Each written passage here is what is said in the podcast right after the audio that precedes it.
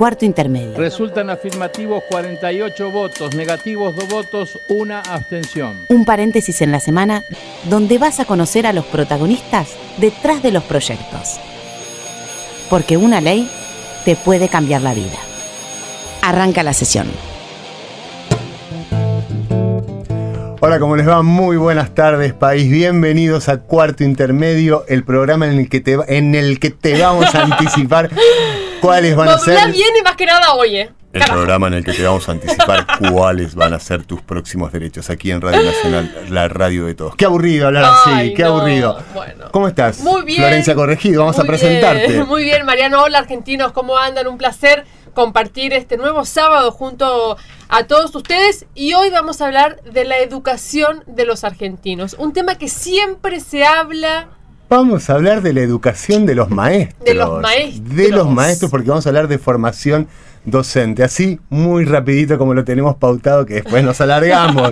¿Recordás algún maestro? Sí, recuerdo a Sandra de tercer grado. Eh, yo siempre digo que lo- los maestros son más que eso, no solamente te educan, sino que te pueden marcar para bien. Hay, al- algunas, lamentablemente, algunos otros ejemplos que han marcado para mal, pero Sandra realmente la llevo, la llevo en mi corazón. Fue una gran, una gran, gran, gran maestra Muy en bien. el Chaco. Saludos entonces para Juan Carlos de mi parte, en la ciudad de Buenos Aires, alguien que no me enseñó periodismo, pero me enseñó a buscar la verdad. Quiero, quiero decir eso nada más de él. Bueno, vamos a comenzar con el programa. Vamos a hablar con Belén Sánchez, coordinadora del programa de educación de CIPEC. Hola Belén, ¿cómo estás? Hola, ¿cómo andan? Muy bien, ¿vos? Muy bien, muy bien. ¿Recordás algún maestro, Belén, así cortito? Eh, sí, mira, mi gran maestra eh, fue Cecilia, Cecilia de- del primer grado. Se, se ve una relación que hoy continúa, te digo. Mirá cómo te acordás, primer grado. Sí, sí. Bien. Eh, Belén, a ver, ¿cómo, ¿cómo se forman los docentes en Argentina hoy? Mira, en Argentina la formación docente eh, se canaliza a través de dos tipos de instituciones, básicamente. Los institutos de formación docente, que son de nivel superior no universitario, y las universidades. Los institutos eh, forman a la mayoría de los docentes, sobre todo en el nivel primario, y es una carrera que dura cuatro años, eh, que es el profesorado en enseñanza primaria, secundaria y demás. Ajá. Y las universidades también, la carrera dura cuatro años, pero tienen planes de estudio, eh, digamos, que definen más autónomamente. Y los profesores que se forman en las universidades dan más clases en los colegios secundarios. digamos que los profesores que eh, dan en las, que, que se enseñan en secundaria eh, en, en mayor grado se han formado en universidades, pero pero hay muchos que se forman en, en institutos terciarios también. A ver, Belén, siempre eh, se habla ¿no? del, del sistema educativo y cómo fue mutando en el tiempo. O sea, el, el colegio que hizo mi hermana mayor, que no es tan, no- o sea, no es mucho más grande que yo, es distinta a la que hice yo. Y la que hice yo es distinta a la que hizo mi hermana, que me- más chica, que me lleva seis años. Eh. ¿Esto cambia también, eh, o sea, la formación de los docentes, también fue mutando en el tiempo o no?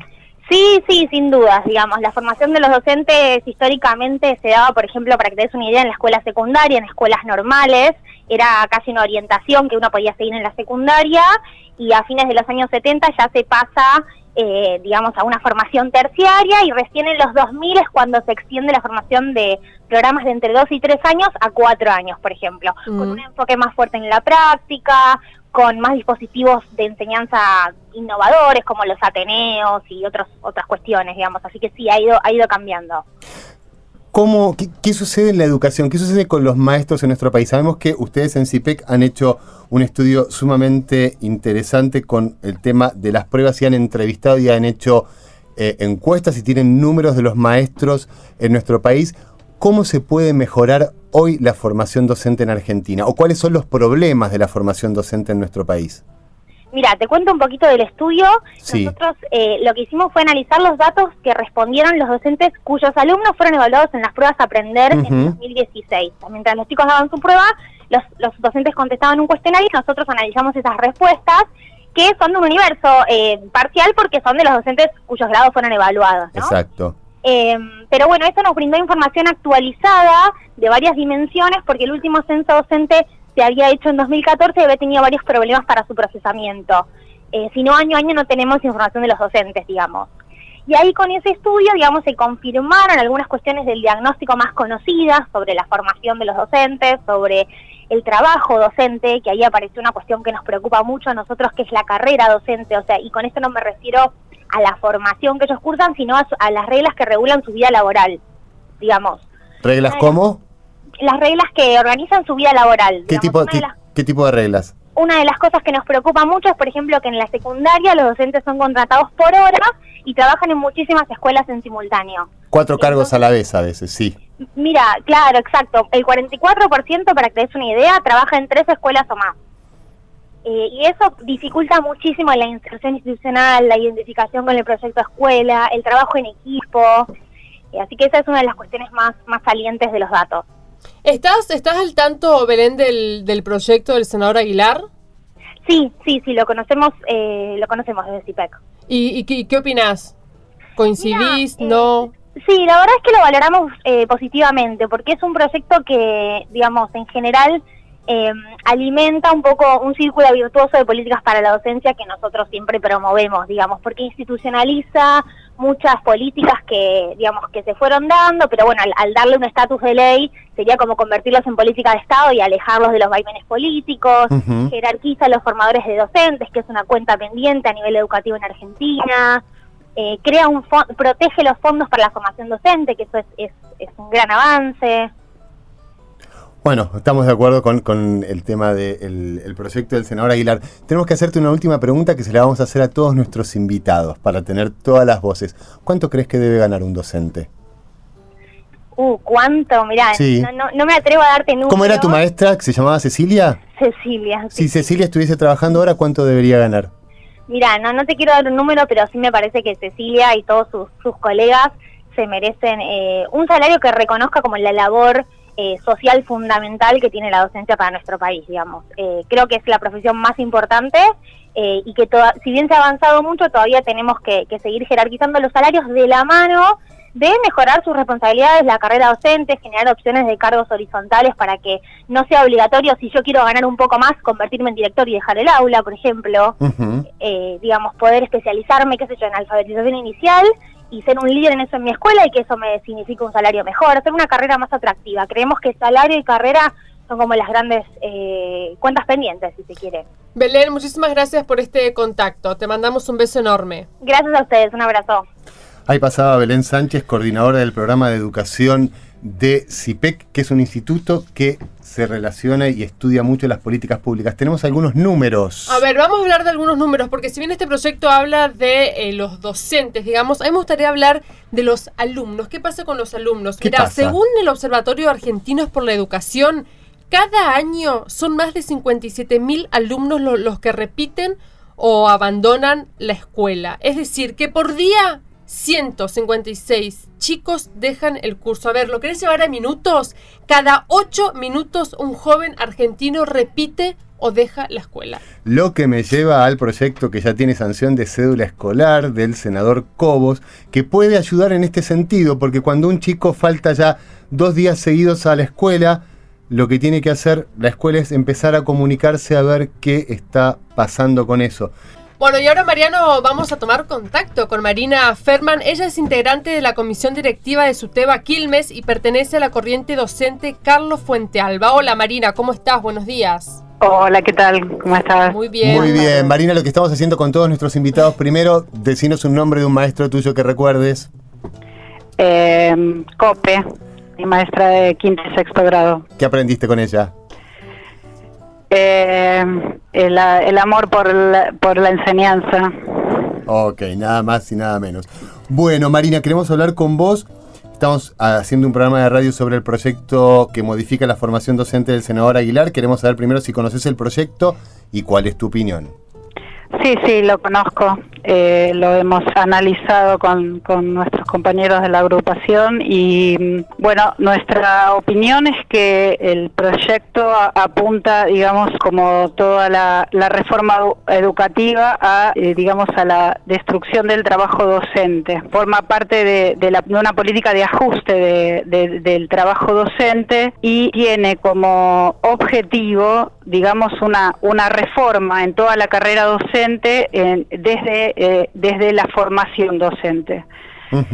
sus principales puntos, digamos. Sí, ¿cuáles son los puntos que vos le encontrás la crítica? Decime. Primero tiene una selección de eh, los ingresantes a la carrera docente. Desde el comienzo ya eh, implementa becas con una selección de los aspirantes a esas becas desde un punto de vista meritocrático, es decir, que eh, desde la secundaria ya toma exámenes para entrar a las carreras de formación docente y proporciona becas es decir, que toma exámenes al ingreso y al egreso de las carreras docentes. En cuarto año que ya están implementando esos que son las, las eh, evaluaciones enseñar, porque este, digamos que este proyecto de ley, aunque no está aprobado, eh, como todos los proyectos de ley que tiene este gobierno, ya se están implementando estas, eh, estas reformas.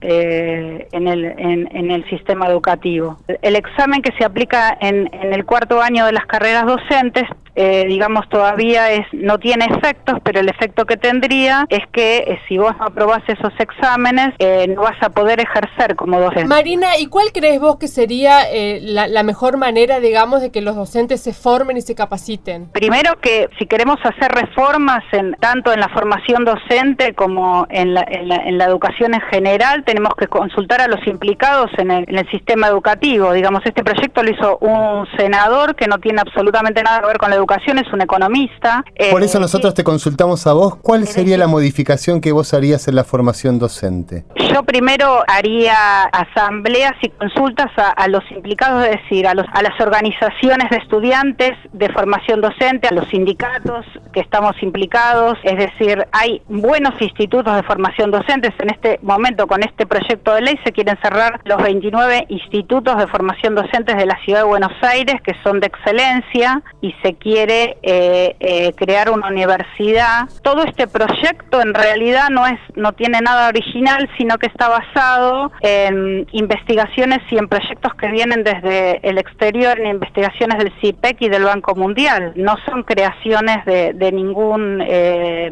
digamos, no, no son creaciones originales de ningún argentino, de ningún investigador de, Argentina ni, ni, de la Academia de Educación de Argentina. Es evidente que intentan ajustar lo que, lo que hay que hacer acá es poner recursos en, en educación y no, eh, digamos, no seleccionar, porque vos, vos podés mejorar, eh, eh, hablar de calidad, pero cuando estamos hablando de calidad podemos hablar de diferentes cosas.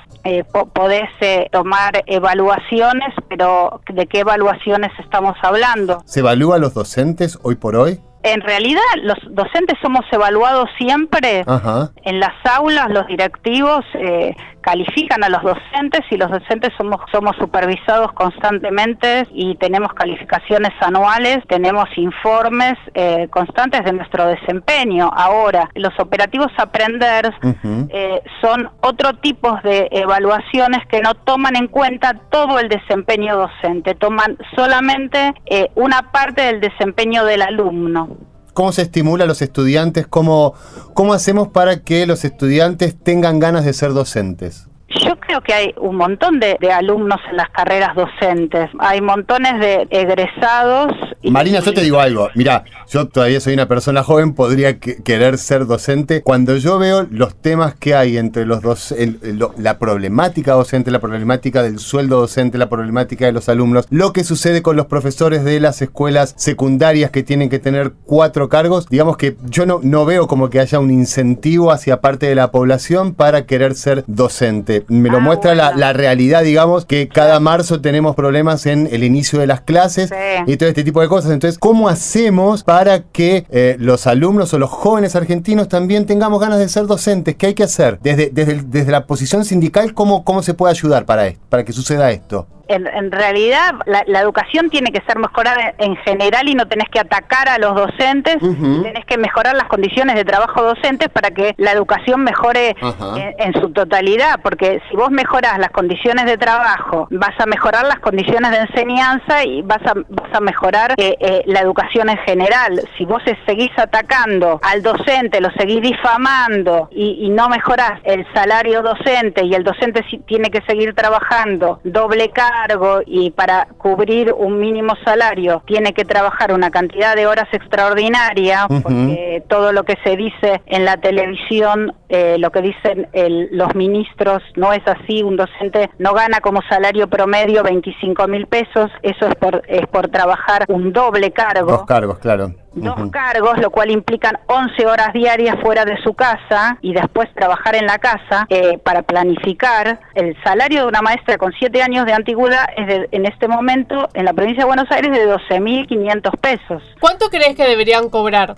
Un salario igual a la canasta familiar para poder vivir. ¿Cuánto? Como cualquier trabajador. ¿En cuánto está la canasta familiar ahora? ¿Eh, ¿18 mil pesos? Exacto, 18 mil, cerca de los 18 mil pesos. Y bueno, una maestra por un cargo, un profesor con una cantidad de horas cátedras tiene que ganar eso, porque trabaja cuatro horas a cargo de alumnos, después de ahí va a su casa, tiene que planificar todas las actividades para el otro día, y aparte tiene que, la mayoría eh, tiene que vivir, tiene familia, tiene hijos, tiene que hacer las tareas de la casa. Como cualquier otro trabajador, por supuesto. Como cualquier otro trabajador, todos los trabajadores debemos ganar igual un salario igual a la canasta familiar. Exacto. Marina, sí. Te agradezco muchísimo que has estado en cuarto intermedio, nos sirvió para tener la visión docente. Muchísimas gracias. Bueno, de nada. Así pasó entonces Marina Feldman, ella es integrante de la comisión directiva de Suteba Quilmes. Ahora vamos a ir para atrás, para atrás, para atrás en la historia y vamos con nuestro cuarto intermedio retro.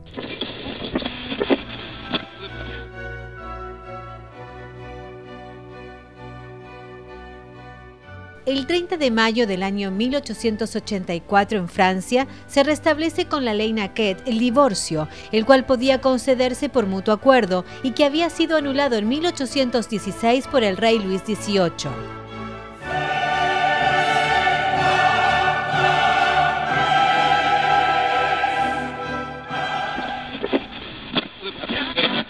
Mientras tanto, en la Argentina,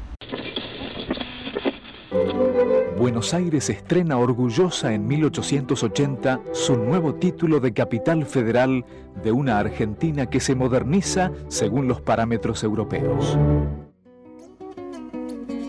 El 26 de junio del año 1884 se sanciona la ley 1420, que promueve la educación común, laica, gratuita y obligatoria. De mi esperanza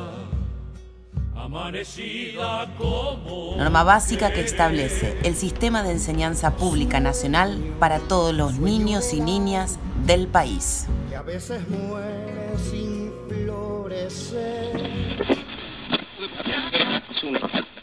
Cuarto intermedio, retro. Así pasaba nuestro cuarto intermedio retro.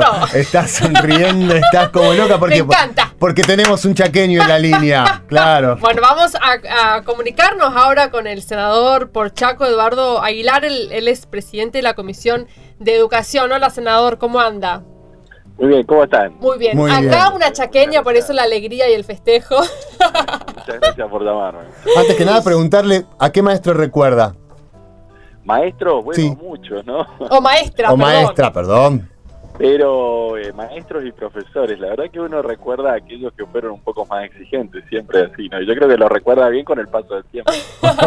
Ahí sí, en, ese... tenía una profesora de historia en tercer año y era muy exigente. Bueno, y historia terminó siendo, digamos, lo que más me gustó, así que uno recuerda bien. Por eso ahora usted le quiere exigir a los maestros en cuanto a la formación docente, se está vengando de su profesora. Sí, sí, totalmente. Yo, y no, y yo soy docente, ¿no? Hace más de 20 años que soy docente universitario. Y la verdad es que soy bastante exigente, creo mucho en eso. ¿Cómo es esa experiencia, senador, de ser docente? A ver, este, yo sigo firmando hoy, ¿no? Cuando vas a aeropuertos, a lo que sea, profesión docente, no pongo ah. senador ni político ni nada, ¿no? Yo creo que es con lo que uno se identifica. Y un poco como decía el general de la, la política es una forma de docencia también, así que yo creo que uno te busca transmitir eso y creo ¿Está en crisis la educación? ¿Cómo? Eh, ¿Está en crisis la educación? Sí, absolutamente, absolutamente. Está en crisis, eh, está ante la necesidad de profundizar muchísimas reformas, está hoy, le diría que prácticamente bloqueado como mecanismo eh, igualador que siempre fue en la Argentina o que buscó ser en la Argentina. Creo que desde hace mucho, muchos años que no logramos eso y creo que necesita reformas muy profundas, muy profundas. Usted plantea una reforma, no le quiero meter presión, lo están escuchando en todo el país por Radio Nacional. Sí, sí. ¿Cómo mejoramos la formación docente a partir de su proyecto? Cuéntele a, la gente del Chaco. mire, si, usted ve los debates de educación de prácticamente, no, de prácticamente no, de todos los especialistas del país, este, si hay un punto en el que coinciden, es que eh, es necesario para empezar a transformar la educación, mejorar la formación docente, transformar la formación docente como uno de los mecanismos para eh, jerarquizar eh, la carrera, ¿cierto? Mm. Senador, él también. Sí, ¿a sindicalistas se escucharon? Sí, claro, yo este, me, reuní muchas veces con ellos, ¿no? Muchas veces con eh, el ministro Sileoni, la ministra, en ese momento, perdón, no la ministra, sino la directora del Infot, Verónica Piovani, y nos reunimos con todos los gremios docentes, en particular con CETERA muchas veces en el Ministerio de Educación, se fueron cambiando distintos aspectos del proyecto. Como consecuencia de eso, después cuando hicimos el encuentro en el, en el Senado, eh, bueno, eh, CETERA y los otros gremios docentes dieron un apoyo y un respaldo muy importante al proyecto. ¿no? ¿Por qué cree que no prosperó el proyecto?